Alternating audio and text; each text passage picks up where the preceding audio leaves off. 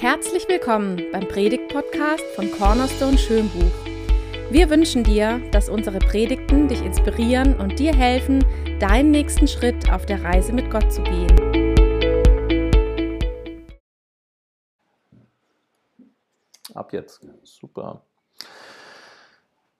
The Voice, The Voice of the Desert, so lautet unser Thema heute. Ein Taxifahrer in unseren Tagen hat gerade seinen neuen Job angetreten. Und da sitzt er nun in seinem Taxi und wartet, dass sein erster Fahrgast kommt. Und er wartet da ganz entspannt und ist aber schon ein bisschen äh, ängstlich, wie das wohl laufen wird, weil er hat 25 Jahre lang einen ganz anderen Job gemacht. Tatsächlich kommt da jemand und bittet um eine Fahrt. Ein Fahrgast sagt ihm dann, ja, ich möchte da und dahin. Und er nimmt hinten Platz und da es jetzt eine Weile dauern wird, bis die an dem Ort ankommen, denkt dieser Fahrgast, ah komm, ich mache jetzt einfach ein Nickerchen und dieser Taxifahrer wird dann den Weg kennen, er wird ja wissen, wo er hin muss. Also entspanne ich mich hier ein bisschen und er wird mich ja schon ins Ziel bringen. Nach einer halben Stunde ungefähr wacht dieser Fahrgast auf und schaut so aus dem Fenster raus und denkt sich, oh, wo bin ich denn hier? Hm, das sieht jetzt nicht irgendwie so aus, als kommen wir dem Ziel näher. Und überlegt, ah, ich weiß nicht genau, soll ich ihn ansprechen, diesen Taxifahrer oder nicht? Hat er sich vielleicht verfahren oder soll ich ihn fragen? Er überlegt und überlegt und dann entschließt er sich, ich glaube, ich muss den mal fragen, ob der weiß, wo er hinfährt. Dann neigt er sich so nach vorne, legt dem Taxifahrer die Hand auf die Schulter und sagt, Entschuldigung. Dieses eine Wort reicht für diesen Taxifahrer. Urplötzlich gibt er Gas, fährt wie verrückt durch die Straße, übers Feld, und fährt da über den Acker und das Auto dreht sich ein paar Mal und er gibt trotzdem Gas. Er schreit und fährt wie wild durch die Gegend. Irgendwann einmal kommt dieser Taxifahrer mit diesem Taxi in einem Garten zum Stehen und ist voller Panik. Das Herz schlägt, er atmet ganz, ganz schnell.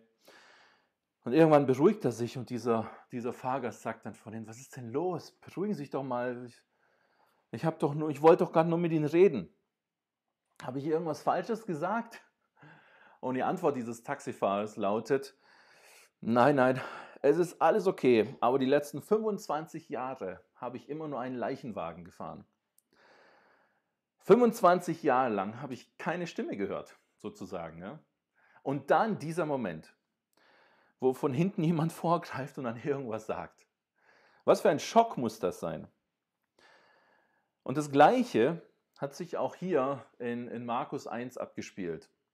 Da waren es nicht 25 Jahre, sondern 400 Jahre hat Gott geschwiegen, hat Gott keinen Propheten geschickt, nicht irgendwie geredet zu seinem Volk, zum Volk Israel.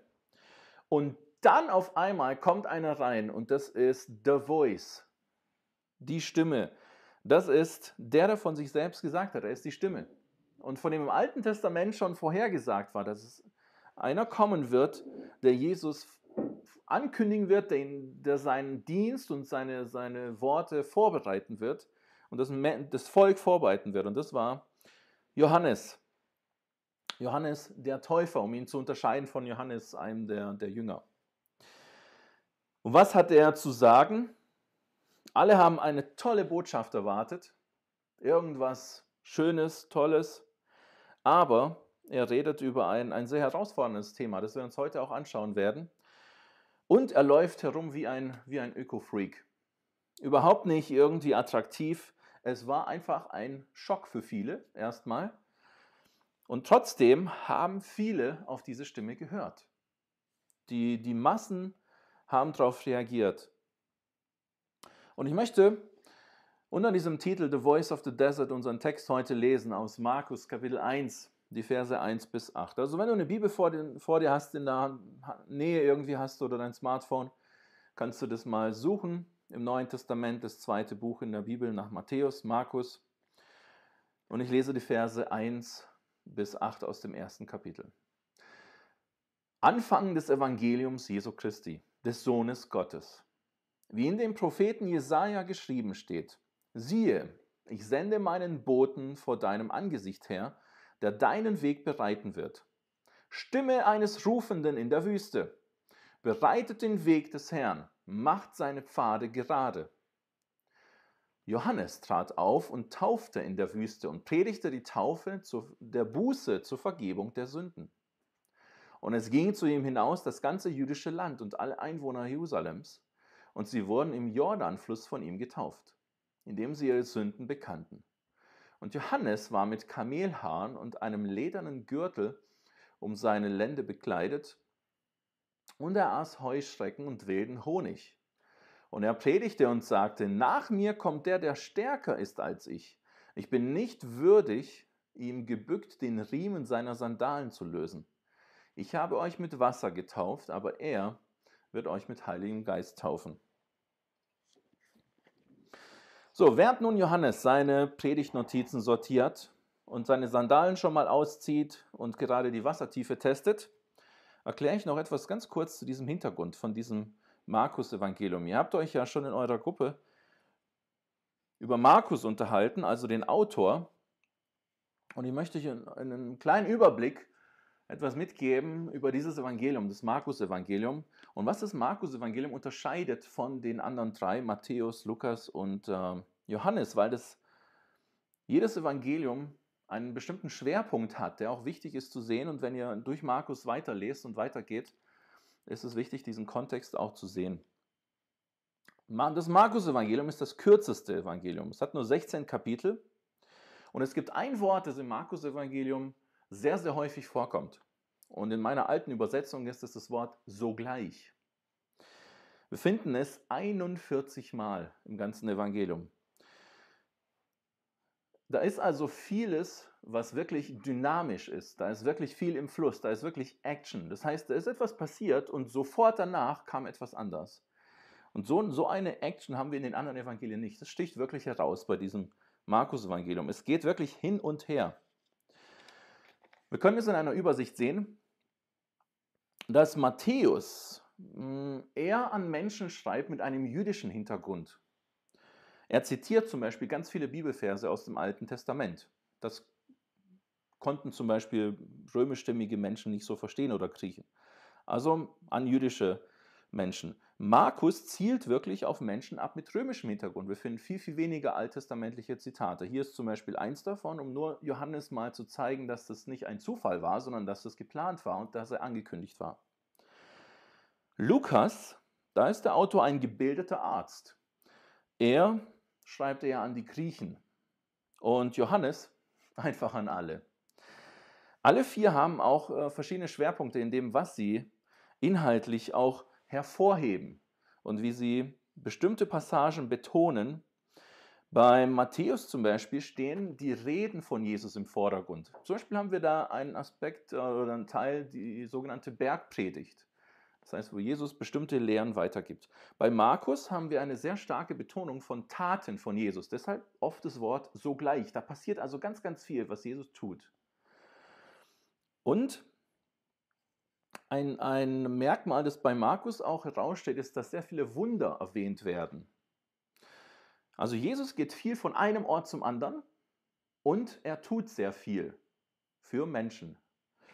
Bei Lukas, Lukas Spezialität sind die Gleichnisse. Die häufigsten, die, die meisten Gleichnisse kommen bei Lukas vor. Und bei Johannes stehen auch die Worte von Jesus im Vordergrund, allerdings nicht seine nicht die Reden von Jesus, die er vor Menschenmassen macht, sondern die Einzelgespräche, die Jesus mit einzelnen Menschen führt. Zum Beispiel einer Frau einer, an dem sogenannten Jakobsbrunnen oder mit Nikodemus, einem Pharisäer. Das ist das, was in Johannes heraussteht. Darüber hinaus haben alle auch einen inhaltlichen, leichten anderen Schwerpunkt. Matthäus zum Beispiel stellt Jesus als König dar. Es geht los mit einer Chronologie. Natürlich, ein König muss sich auf seine Herkunft beziehen, sonst hat er keine, kein Recht, als König bezeichnet zu werden. Lukas ebenso, aber da liegt der Schwerpunkt ähm, bei Jesus auf seinem Menschsein. Da kommen Sachen vor wie die Geburt, die Kindheit von Jesus. Johannes beginnt mit einer Perspektive aus der Ewigkeit. Am Anfang war das Wort, das Wort war bei Gott und so weiter. Und dieses Wort wurde Fleischer. Johannes geht es darum zu zeigen, dass, dass Jesus der Sohn Gottes ist, der aus der Ewigkeit auf diese Erde kam. Und Jesus Christus ist Gott. Und Markus, wie ist es bei Markus? Was betont Markus? Markus betont vor allem, dass Jesus selber kam um zu dienen. Als Diener, als Knecht. Müssen wir uns mal auf der Zunge zergehen lassen. Der, der Sohn Gottes, der Schöpfer selbst, kommt, um seinen Geschöpfen zu dienen. Der zentrale Vers im Markus-Evangelium steht in Kapitel 10. Markus 10, Vers 45. Denn auch der Sohn des Menschen ist nicht gekommen, um bedient zu werden, sondern um zu dienen und sein Leben zu geben als Lösegeld für viele. Und wenn du das ganze Markus-Evangelium unter diesem Aspekt siehst, dann macht es für dich wirklich ähm, Sinn, ihn auch als, als Diener hier zu sehen. Deshalb steht am Anfang von Markus hier keine, keine Chronologie seiner, seiner, ähm, seiner Vorfahren oder sowas. Das braucht ein Diener ja auch nicht. Vor einigen Jahren habe ich eine, eine Sendung angeschaut, die mich äh, wirklich fasziniert hat und mich überrascht hat, weil es ging darum, was sind die Top 10 der, der Superschiffe, die, die heutzutage existieren. Und ich dachte dann, je näher das so unter die Top 5 kam, okay, jetzt kommt dann irgendwann sowas wie AIDA oder Costa Concordia oder wie dieses eine Schiff hieß, das auch mal unterging. Also irgendein tolles Kreuzfahrtschiff vielleicht. Aber die Nummer 1, die, sieht, die war völlig unerwartet. Ja, die sieht so aus, das könnt ihr jetzt vielleicht hier sehen in dem Bild. Präsentiere die Nummer 1 der Superschiffe. Und dieses Schiff heißt The Mighty Servant, der mächtige Diener. Das war die Nummer eins. Warum eigentlich? Dieses Schiff kann sich nach unten verlagern und kann etwas transportieren. Andere Schiffe zum Beispiel. Oder ganze Bohrinseln, ja. Wenn man das auf dem Bild sehen kann. Also vielleicht dachtest du, die wachsen da auf dem Meer oder die waren schon immer da. Nein, die werden durch so ein Schiff wie der Mighty Servant dahin gebracht. Also so ein Schiff hat so eine enorme Kraft. Und das ist die eigentliche Nummer eins. Und ich weiß nicht, ob du wenn du an hervorragende Menschen denkst, wer dir da äh, in den Kopf kommt. Sind es Menschen mit großer Macht, die ihre Macht ausüben, die über andere Menschen verfügen, oder sind es Menschen, die anderen dienen? Und das ist die biblische Perspektive von, von Großartigkeit. Es ist nicht große Macht, große Kraft ausüben und ausnutzen, sondern genau das Gegenteil, das krasse Gegenteil. Der, der Macht hat, in Gottes Augen ist der Diener. Klingt ein bisschen wie ein Widerspruch, wie bei diesem Schiff hier, der Mighty Servant. Aber es, es veranschaulicht sehr gut eigentlich Gottes Sicht von, von Größe und von Großartigkeit. Und jemand hat einmal gesagt, ähm, die wahre Größe eines Menschen im alltäglichen Leben erkennt man nicht daran, an der Zahl der, der Diener, die er hat, sondern an der Zahl derer, denen er dient. Und so einer ist Jesus Christus. Passt es zu deiner Lebenseinstellung? Ein, Diener zu sein und äh, diese Ausrichtung zu haben, anderen Menschen zu dienen?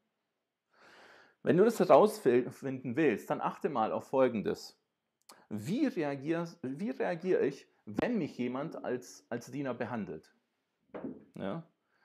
Was machst du dann, wenn jemand zu dir sagt, ey, geh mal kurz und, und hol mir mal kurz meine Schuhe oder so? Oder Richie, geh mal kurz und hol mir mal ein bisschen Wasser, bitte. Ja? Was, was, was macht man dann? Ja? ja und tatsächlich, ich kriege jetzt echt Wasser. Das ist schön. An einer Reaktion wie, merkt man, habe ich diese Lebenseinstellung, ein Diener zu sein. Und hier in unserem Text sehen wir, um mal genau zu sein, den Diener des Dieners. Das heißt, Johannes hat genau diese Einstellung gehabt, die wir uns gleich nachher auch anschauen werden, dass er, obwohl Jesus hier als, als Diener von Menschen auftritt und Menschen heilt zum Beispiel und viele Wunder an Menschen tut, und jetzt kommt Johannes ins Spiel, der Jesus sogar vorbereitet. Und was passt am besten zum Charakter dessen? Natürlich, dass er auch als solcher, als demütiger Mensch auftritt. auftritt. Dankeschön. Der erste Satz lautet Anfang des Evangeliums Jesu Christi des Sohnes Gottes. Und in dem Vers 3, Stimme eines Rufenden in der Wüste, bereitet den Weg des Herrn, macht seine Pfade gerade. Der Anfang des Evangeliums. Das Evangelium, das, was wir uns vor uns haben, die frohe Botschaft. Und es ist hier die Eröffnung des Evangeliums. Es ist nicht die Eröffnung einer Debatte. Es ist äh, nicht die Eröffnung einer Diskussion, das ist eine Erklärung, okay, was jetzt hier kommt im ganzen folgenden Buch. Und der, der ruft, das ist jetzt Johannes, diese Stimme dieses Rufenden. Und das ist das erste, was der erste Aspekt, den wir uns anschauen. Der erste von vier. Das erste ist sein Auftrag. Was war sein Auftrag? Sein Auftrag war es, herauszuposaunen, rauszubrüllen, zu rufen, zu schreien, mehr oder weniger, so dass es das ganze Volk hört. Diese Botschaft musste ausgesprochen werden. Das Interessante ist, der Vater von Johannes, das war der Zacharias, das war das krasse Gegenteil. Als er und Elisabeth angekündigt bekommen, dass äh, sie ein Kind erwarten, oder Zacharias wird es angekündigt, persönlich von einem Engel, das kann es Zacharias gar nicht glauben, weil sie schon ein sehr altes Ehepaar sind. Und äh, mehr oder weniger ähm, sagt Gott ihm dann, okay, du wirst jetzt schweigen. Neun Monate ungefähr hat Zacharias geschrieben und immer nur alles hat er geschwiegen und nur auf ein Täfelchen draufgeschrieben, wenn er was zu sagen hatte. Der hat neun Monate geschwiegen und jetzt das klasse Gegenteil, sein Sohn, ist die Stimme. Die laute Stimme sogar. Und der Jesus selber sagt von ihm, von diesem Johannes, dass, er, dass es keinen größeren gab unter den Menschen. Also das, was Johannes hier macht und seine Rolle, sein Auftrag, hat einen sehr, sehr hohen Stellenwert. Und auch die Art und Weise und wie er als Person war und was für eine Lebenseinstellung er hat oder Einstellung zu dem, was er tat, hat einen sehr, sehr hohen Wert und einen sehr, sehr hohen Rang, in dem wie Jesus sich auch über Johannes äußert. Er ist also wirklich außergewöhnlich. Was ist jetzt sein Auftrag genau? Vers 3. Bereitet den Weg des Herrn, macht seine Pfade gerade. Sein Job war vorbereiten. Nicht mehr und nicht weniger. Also stell dir das so vor, du bekommst den Auftrag, ähm, du sollst den Tisch decken. Aber du sollst, du bist nicht beim Essen dabei. Oder du bist nicht beim Festmahl dabei. Du bereitest den Raum vor, du dekorierst den Raum. Oder du deckst den Tisch. Klingt das nicht nach ein bisschen wenig? Klingt es nicht nach einer sehr, sehr kleinen Rolle? Aber genau das ist das, was, was äh, Johannes tun sollte. Übrigens, früher war das normal. Jeder König, wenn er eine Reise durchs Land gemacht hat, hat er Menschen vorausgeschickt, sozusagen diese sogenannten Herolde, die herausgerufen haben, herausposaunt haben, der König kommt bald, in ein paar Tagen ist es soweit. Also zieht euch schön an, macht ein bisschen äh, sauber hier in eurem Dorf, in eurem Ort, macht die Straßen sicher und so weiter. Manchmal ähm, war es einfach so, dass, dass äh, sie angekündigt haben, dass jetzt hier irgendwelche Steuern eingezogen werden. Also macht euch schon mal bereit, sammelt euer Geld ein. Oder es hatte praktische Gründe, dass die Reise geplant werden musste und dann nicht schief geht unterwegs. Und so ist es auch in unserem Leben heute. Bei Boxkämpfen gibt es Vorkämpfe. Im Kino, wenn wir da waren, gab es einen Trailer davor. Selbst bei einem Konzert gab es Vorbands. Also Vorbereitung, um auf das Eigentliche hinzukommen. Und auch hier, das, was Johannes gemacht hat, ist das Vorprogramm. Die Vorbereitung auf geistliche Gedanken zu kommen. Ihr müsst euch vorstellen, 400 Jahre hat das Volk Israel von Gott nichts mitbekommen. In diesen 400 Jahren haben sie selbst alles irgendwie gemacht. Sie haben Opfer dargebracht, zum Beispiel. Das lesen wir in Malachi, dem letzten Buch des, des Alten Testaments. Aber Gott war still 400 Jahre. Und dann kommt jetzt Johannes. Das heißt, seine, seine Arbeit, sein Auftrag war, vorbereiten, die zweite Geige zu sein. Er war nicht der, um den es eigentlich ging. Was war sein Alltag? Was lesen wir von ihm? Stimme eines Rufenden in der Wüste. Und Vers 6, und Johannes war mit Kamelhaaren und einem ledernen Gürtel um seine Lände bekleidet, er aß Heuschrecken und wilden Honig. Das ist jetzt echt ein bisschen abgefahren, oder? Selbst zu dieser Zeit war das sehr ungewöhnlich. Die Wüste ist in der Regel nicht der attraktivste Ort. Im Alten Testament das Volk Israel hat 40 Jahre in der Wüste verbracht. Und das Gesetz wurde dem Volk dort gegeben. Der Jesus selbst, das ist dann ein bisschen später, ein Absatz nachher, wird äh, Jesus auch in die Wüste gehen und wird dort Fasten und wird auch dort vom, vom Satan versucht. Also das ist ein sehr starker Kontrast zur, zur Stadt. Und vielleicht empfindest du das heute, unsere Zeit jetzt auch so ein bisschen als Wüstenzeiten. Ja? Aber das, was Johannes hier macht, ist echt wichtig, was er tut. Und dass er wirklich aber auch diese, diese Ruhezeiten hat, diesen Kontrast. Und vielleicht empfindest du Lockdown-Zeiten als Wüstenzeiten. Aber für Johannes war das die Zeit, in der er sich äh, darauf konzentriert hat, auf das, was er tun sollte. Und vielleicht kann es für dich genauso werden, dass es eine Zeit ist, in der du zum Nachdenken kommst, in der du dich darauf besinnen kannst, worum es wirklich geht. Johannes war hier etwa 30 Jahre alt. Ähm, diese Kamelhaare, diese Kleidung, das war übrigens ein Zeichen für einen Propheten. Ja? Das heißt, es war auch äußerlich sichtbar, dass Johannes von Gott gesandt war. Und genauso dieser Ledergürtel. Früher hatten die, die Leute auch bestimmte Gürtel mit, mit Verzierungen, die etwas äh, nach außen hin gezeigt hatten. Dass es ein Ledergürtel war, hat damit zu tun, dass es auch bei Elia zum Beispiel im Alten Testament, einer der Propheten, bei dem war das auch so, er hatte einen Ledergürtel, der symbolisiert hat, ich bin für Gott reserviert. Ich lebe nicht dafür, hier reich zu werden, ähm, mir irgendwas Tolles aufzubauen auf dieser Erde, sondern ich bin wirklich für Gott reserviert. Ich kümmere mich nicht um diese alltäglichen Sachen des Lebens, die mich auch aufhalten und verstricken können, sondern ich lebe wirklich nur für Gott und beschränke mich auf ein sehr, sehr einfaches Leben, auch was meine Lebensumstände geht. Man könnte sagen, diese Kamelhaare und den der Gürtel symbolisieren sozusagen seine Dienstuniform.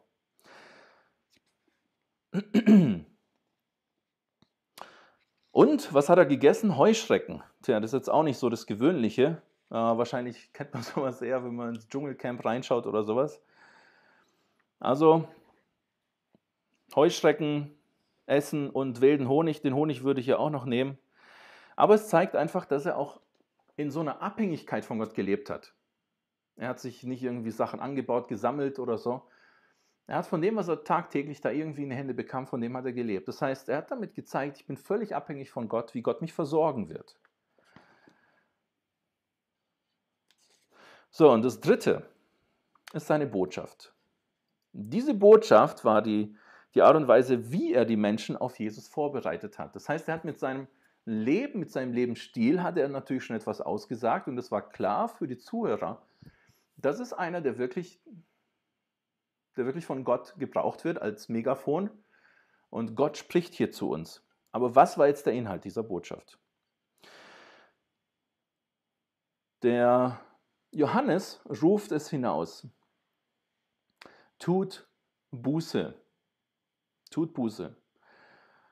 Und ähm, was er auch macht, ist, dass er äh, von dem redet, der nach ihm kommen wird. Also Vers 4, und er predigte die Taufe der Buße zur Vergebung der Sünden. Und Vers 7, und er predigte und sagte, nach mir kommt der, der stärker ist als ich. Bin nicht würdig, ihm gebückt den Riemen seiner Sandalen zu binden. Das heißt, das, was er verkündigt hat, ist zum einen die Vorbereitung auf den, der kommt, und zum anderen zeigt er schon parallel die ganze Zeit, hey, da wird einer kommen. Auf den müsst ihr dann achten, dem müsst ihr nachfolgen. Und Johannes hat sozusagen schon Nachfolger gehabt, die mit ihm zusammen waren. Und die sind später mit Jesus mitgelaufen. Die haben mehr oder weniger an Jesus weitergeleitet. Ja? Die Vorbereitung auf Jesus selbst war dieser Aufruf, tut Buße. Und als äußerliches Zeichen, dass sie Buße getan haben, haben sie sich taufen lassen, sind also im Jordan untergetaucht und wieder hoch. Und wir sehen, dass echt viele das gemacht haben. Ähm, bis auf ein paar ja, Pharisäer und so weiter. Das lesen wir dann noch im weiteren Verlauf noch mehr. Also solche, die sich für sehr selbstgerecht hielten. Aber an, alle anderen oder sehr viele andere sind wirklich darauf eingegangen, auf das, was Johannes gesagt, äh, wozu er aufgefordert hat. Und es ist nicht sehr populär, sowas zu sagen. Und auch damals war es es eigentlich nicht. Und es spricht dafür, wie, wie, wie Gott diese Menschen auch auf Jesus dann vorbereitet hat. Dass Menschen darauf reagiert haben, weil bei Buße geht es notwendigerweise um, um Schuld, um Sünde.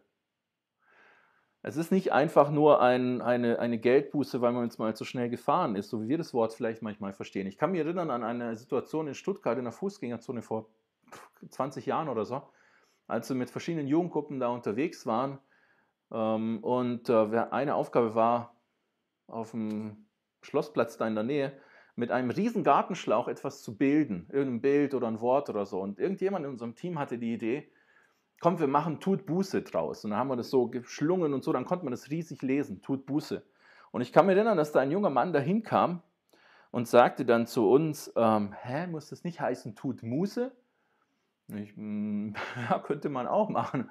Aber dieses Wort ist schon so, so komisch, dass man es, äh, dass man einfach erklären muss, was damit zu tun hat. Im Prinzip ähm, führt es nicht dran vorbei, dass wir uns überlegen, äh, wie gehe ich mit Schuld, wie gehe ich mit Sünde um. Ähm, an irgendeinem Punkt kommst du zu, zu, dieser, zu dieser Stelle.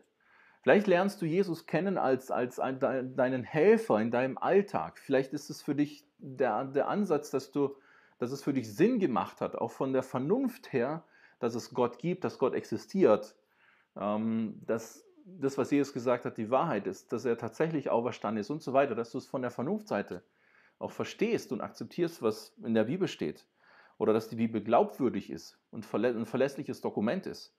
Aber früher oder später kommst du an diesen Punkt, wie gehe ich mit, mit, mit dem hauptsächlichsten Problem, das das, das Neue Testament anspricht, nämlich wie gehe ich damit um mit, mit Sünde. Und darauf bietet Jesus Christus die Lösung an. Und was sollte Johannes Besseres tun, um genau diesen zentralen Punkt bei Menschen eigentlich zu wecken und darüber nach, nachdenken zu lassen?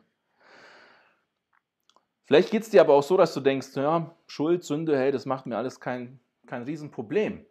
Äh, ich, was habe ich schon Schlimmes gemacht? So dachte ich früher immer. Ja, ich habe vielleicht mal gelogen oder mache das ab und zu so ein paar Notlügen, aber ich habe jetzt nicht die großen Dinger verbockt oder so. Aber das ist relativ Egal wie groß oder klein das ist, was dich von Gott somit trennt. Und ähm, ein Jugendlicher, der fragte mal einen, einen Prediger nach einer Predigt, der davon geredet hatte, dass die Last der Sünde auf einem wiegt und liegt und einen quält. Aber vielleicht kommst du dir gar nicht so vor wie diesem Jugendlichen, der das diesem Prediger vorgeworfen hat. Da hat er ihm dann hinterher gesagt, okay, jetzt stell dir mal Folgendes vor, da ist eine Leiche. Ja, wir nehmen da eine Leiche, nehmen jetzt ein Gewicht an, sagen wir mal, 100 Kilo und legen das auf diese Leiche drauf. Wie viel spürt die denn davon? Wie viel nimmt sie davon wahr? Die Antwort war sehr schnell da, gar nichts. Ähm, und genauso beschreibt die Bibel den natürlichen Menschen, der nicht wiedergeboren ist, der nicht erlöst ist, der keine Vergebung hat, der Jesus nicht, nicht angenommen hat, der nicht an Jesus glaubt, nämlich als geistlich tot. Und jedes Mal, wenn du die, die Bibel aufmachst, oder etwas hörst von Gottes Wort, dann greift Gott in dein totes geistliches Dasein an und redet zu dir und sendet dir Lebensimpulse. Und die Frage ist, wie du darauf reagierst. Aber so beschreibt uns die, die Bibel an vielen Stellen im Neuen Testament als geistlich tot. Und deshalb kann es sehr gut sein, dass uns diese, diese Schwere der Schuld gar nicht irgendwie beeinträchtigt oder belastet in unserem Leben und es uns gar nicht so vorkommt. Aber aus Gottes Sicht ist es Tatsache. Und das ist es, was uns von Gott trennt. Es ist auch nicht so, dass Gott gesagt hat, okay, das ist das größte Problem der Menschen ist, dass sie zu wenig wissen. Dann hätte uns Gott uns einen tollen Wissenschaftler geschickt oder einen tollen Philosophen oder so. Oder wenn sie sagt, okay, die sind einfach nur menschlich krank, dann hätte man einen super Arzt bekommen. Oder irgendwie was anderes. Oder unser größtes Problem wäre, dass wir uns nicht ja, tolle Sachen ausdenken können. Dann hätte man einen tollen Ingenieur oder Erfinder bekommen von Gott. Aber nein, unser größtes Problem, das uns von Gott trennt, ist unsere Schuld, unsere Sünde. Und genau deshalb gibt Gott als, als exklusiver Problemlöser einen Erlöser, nämlich Jesus Christus. Und darauf bereitet Johannes vor. Und das ist das, was er in seiner Botschaft ähm, betont. Es gibt natürlich verschiedene Möglichkeiten, wie man damit mit Schuld und Sünde umgeht. Ich möchte nur ein paar Mal ein paar Auszüge davon vorstellen. Es gibt sicherlich mehr davon. Das erste, ich sehe es jetzt leider nicht von mir aus, ist, dass man ähm, das versteckt. Da können wir es ein bisschen drehen, genau. Dass man es versteckt. dass man denkt, äh, ich verberge das schön. Und das klappt ja zu einem gewissen Grad ganz gut, weil wir denken, Sünde, das, was ich irgendwie tue, ist was Privates und das kriegt auch keiner mit. Was ich äh, in einem Rahmen mache, wo wirklich keiner Einblick da bekommt.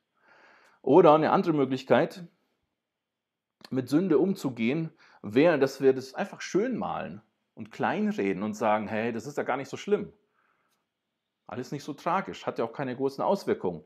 Eine weitere Möglichkeit wäre es zu sagen, hey, aber weißt du, der, der macht ja viel Schlimmeres als ich. Das heißt, ich fange ja an zu vergleichen und rede meine Sache klein und die vom, von irgendwelchen Verbrechern sind ja ganz schlimm, die Dinge, die die tun. Aber auch das macht keinen Unterschied eigentlich im Wesentlichen aus. Es gibt sogar eine Möglichkeit, damit zu prahlen und, und sozusagen das vom Wert her umzukehren und etwas Schlechtes gut zu heißen. Und sozusagen das äh, umkehren und Sünde nicht mehr Sünde nennen. Ne? Oder dass ich irgendwie versuche, das loszuwerden. irgendwie mit eigenen Mitteln. Ich versuche, Dinge gerade zu biegen. Und ich versuche es auszugleichen, weil ich tue ja etwas Gutes. Damit wirst du es nicht los, weil das nächste schon im Anflug ist. Oder ich versuche das selber reinzuwaschen. Ich quäle mich. Vielleicht hast du Dinge getan, die dir wirklich ein schlechtes Gewissen machen und du hast keine Möglichkeit und Lösung gefunden, wie du damit umgehen kannst. Du wirst deine eigene Schuld nicht reinwaschen können. Du wirst sie nicht selber aus der Welt bringen können. Das geht nicht. Oder das einzige Richtige, das einzige Wahre ist, dass du sie bei Jesus Christus abgibst. Dein Vertrauen in Jesus Christus setzt als dem einzigen, der vergeben kann, weil er sündlos war und am Kreuz für deine Schuld und Sünde bezahlt hat. Das ist das Einzige, was möglich ist und wirklich dich von Schuld und Sünde befreit. Und das ist das, was Johannes ins Spiel, ins Rollen bringen möchte. Denkt jetzt schon über eure, euer Leben nach und tut Buße. Buße bedeutet Sinnesänderung, eine 180-Grad-Wende. Das heißt, dass es mit einer Entscheidung in deinem Herzen, in deinem Sinn zu tun hat. Aber das ist es noch nicht alleine. Ähm, später sagt Johannes der Täufer noch, das noch etwas. In Matthäus 3, Vers 8 lesen wir, bringt jetzt auch der Buße würdige Frucht. Das heißt, es ist nicht nur etwas Kognitives, was im Kopf vorgeht. Okay, mir tut es ja wahnsinnig leid oder ich, äh, ich möchte nicht mehr ähm, lügen zum Beispiel, nicht mal als, als kleines Beispiel. Und ich strenge mich irgendwie an und so weiter. Aber Buße bedeutet wirklich, dass ich Jesus auch wirklich das in meinem Leben auch verändern lasse. Auch in meinen Handlungen, in meinen Taten. Und nicht zu sagen, okay, Jesus, danke, dass du mir vergeben hast, morgen kann ich wieder neu sündigen, fange wieder von vorne an, danke, dass ich diese Vergebung garantiert habe. Das ist ja zum Teil so. Aber wenn, es, wenn ich das immer wieder mache, bedeutet das nur, dass ich etwas nur im Kopf irgendwie verstanden habe, aber das ist kein Freifahrtschein, um immer drauf loszulegen, weil ich weiß, es gibt ja Vergebung.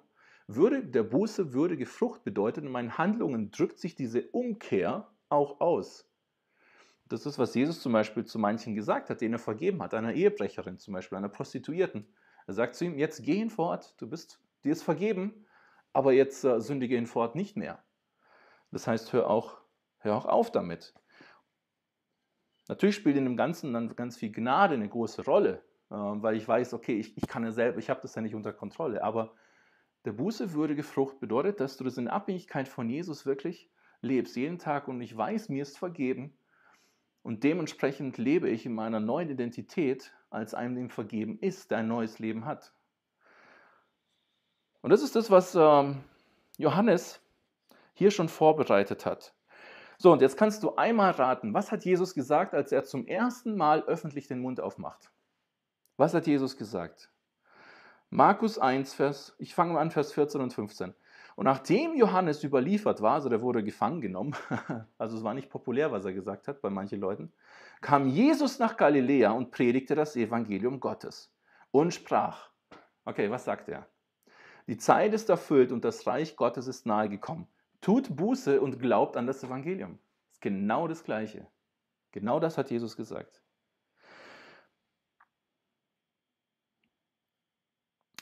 Manche denken dann, okay, das sind zwei Dinge. tut Buße, Nummer eins, glaubt an das Evangelium, das zweite. Im Prinzip ist es eins. Okay? Das Evangelium, diese, diese frohe Botschaft, an die zu glauben, bedeutet, dass du Buße tust, dass du dir eingestehst, ich habe Schuld, ich bin sündig. Und diese Sünde, die kann nur Gott aus dem, aus dem Leben räumen, indem ich an Jesus Christus glaube, der dafür bezahlt hat am Kreuz. Es ist eine Sache. Ich, es ist, äh, wenn ich sage, das ist zwei, dann wäre es, wenn ich jetzt zu, zu Richie sagen würde, Richie, verlass bitte Holzgerlingen und geh nach Stuttgart. Sind das zwei Dinge, die er tut? Nee, das ist eine. Wenn er in Stuttgart ankommen will, wird er Holzgerlingen verlassen. Das heißt, er steigt ins Auto und macht sich auf den Weg dahin. Es ist nicht zuerst das eine und das andere. Das ist Teil des Evangeliums, dass du das verstehst, dass du Gnade überhaupt so wertschätzt, weil du merkst, dass es für dich keine andere Lösung gibt, mit dem Schuld, mit dem Sündproblem fertig zu werden. Das ist das, was die Grundlage dafür bildet. Und was ist seine Ausrichtung? Und hier lernen wir was persönlich Schönes von, von Johannes. Was ist sein Wesen? Er predigte und sagte, nach mir kommt der, der stärker ist als ich. Ich bin nicht mal würdig, ihm die, die Schuhe zu binden, mehr oder weniger. Das ist doch eine Hammer-Einstellung, oder? Es geht um Jesus. An anderer Stelle sagt er, ich muss abnehmen und er muss zunehmen. Das mit dem Abnehmen macht für, für mich Sinn. Aber was er damit meint, ist von seiner, von seiner Wichtigkeit als Person, nicht von seinem Körpergewicht. Ich bin mir sicher, er musste nicht abnehmen, wenn er nur Heuschrecken und Honig gegessen hat aber er hat sich nicht so wichtig genommen. Und dann in Johannes lesen wir, da kommt Jesus vorbei und dann merken die eigenen Jünger, die Johannes hatte. Und was macht Johannes? Sagt dann zum Beispiel zu Petrus, sagt zu ihm hier, hier schaut mal Jesus an. Siehe, das Lamm Gottes, das die Sünde der Welt wegnimmt. Und was machen diese Jünger, die Johannes hatte? Sie finden Jesus toll. Ist ja klar, davon hat er ja geredet, er hat auf, sie auf ihn vorbereitet. Und die gehen sozusagen von ihm weg und gehen mit Jesus mit. Um das geht's bei, bei Johannes. Und das macht ihn letztendlich großartig. Das ist, was Jesus vom Charakter her meint. Es gibt keinen großartigeren als, als Johannes. Und um das geht es auch eigentlich auch in unserem Leben, diese Ausrichtung zu adaptieren und zu sagen, hey, bei mir in meinem Leben geht es wirklich nur um Jesus. Ich habe keinen Bock, Menschen um mich zu scharen und zu sammeln, dass irgendwelche Menschen toll über mich denken, weil ich mich toll anziehe oder viel Geld habe oder ein tolles Auto fahre, oder tolle Fähigkeiten habe. Hier geht es eigentlich nur darum, dass Menschen in meiner Gegenwart Jesus kennenlernen und sie Jesus hinterhergehen und mit ihm Zeit verbringen. Und das ist diese Einstellung, die mich begeistert an ihm. Ähm, und das ist eigentlich das, was ich am, am liebsten Menschen, Menschen mitgebe. Es geht nicht um mich. Ich wäre im Vergleich dazu nicht mal würdig, Jesus die Schuhe zu binden. Das war seine Einstellung, die er gelebt hat. Und wir, was ist unsere Rolle dabei? Wir stehen jetzt vor Ostern bald. Macht es genauso wie Johannes zum Beispiel. Bereite Menschen vor. Das Erste, was du tun kannst, ist für Menschen beten. Bete für sie. Es geht hier um geistliche Themen. Man kann nicht Menschen irgendwie überzeugen oder so mit vielen Argumenten. Wir können ihnen dabei helfen. Aber letztlich ist es etwas, was Gott macht, indem er in die Menschenherzen hineintretet. Äh, bereitest sie vor, indem du mit ihnen zusammen bist, indem sie etwas von dir sehen, was Jesus in dir schon getan hat. Das ist Vorbereitung. So bereitet Gott die Menschenherzen deines Umfeldes vor, indem sie dich kennenlernen und Jesus darin sehen. Und du kannst äh, bestimmte Fragen schon mal ansetzen und dann vielleicht, wenn es, wenn es gut läuft, kannst du an Ostern mal von dem zentralen Punkt auch mal reden in deinem Umfeld. Hey, wisst ihr eigentlich, warum wir Ostern feiern? Was ist da passiert? Was ist die Grundlage dafür? Da ist Jesus Christus gestorben. Es geht ja nicht um den Osterhasen. Er ist auferstanden und das ist eine belegbare, historisch belegbare Tatsache zum Beispiel. Und ähm, lass uns das in den nächsten Wochen auch tun. Mit dieser Einstellung, mit diesem Auftrag, mit dieser Botschaft. Ähm, die müssen wir jetzt nicht unbedingt so raushauen, weil Menschen auch darauf vorbereitet werden ähm, müssen. Aber dass wir sie vorbereiten. Nicht nur auf diese Osternzeit, vielleicht auch auf die nächsten Monate, Jahre hinweg. Solche Prozesse können mal lange gehen. Aber was sich herausstellt, ist, dass das Volk damals ready war, als Jesus da ist. Und das Volk hat ihn angehört, weil sie vorbereitet wurden. Und genauso ein Johannes kannst du sein im Leben von nur einem einzigen Menschen vielleicht. Und das ist es schon absolut wert. Und vielleicht ist es irgendwann noch ein zweiter, dritter, vierter, fünfter und viele mehr. Aber starte mal mit einer Person, die du auf Jesus vorbereitest.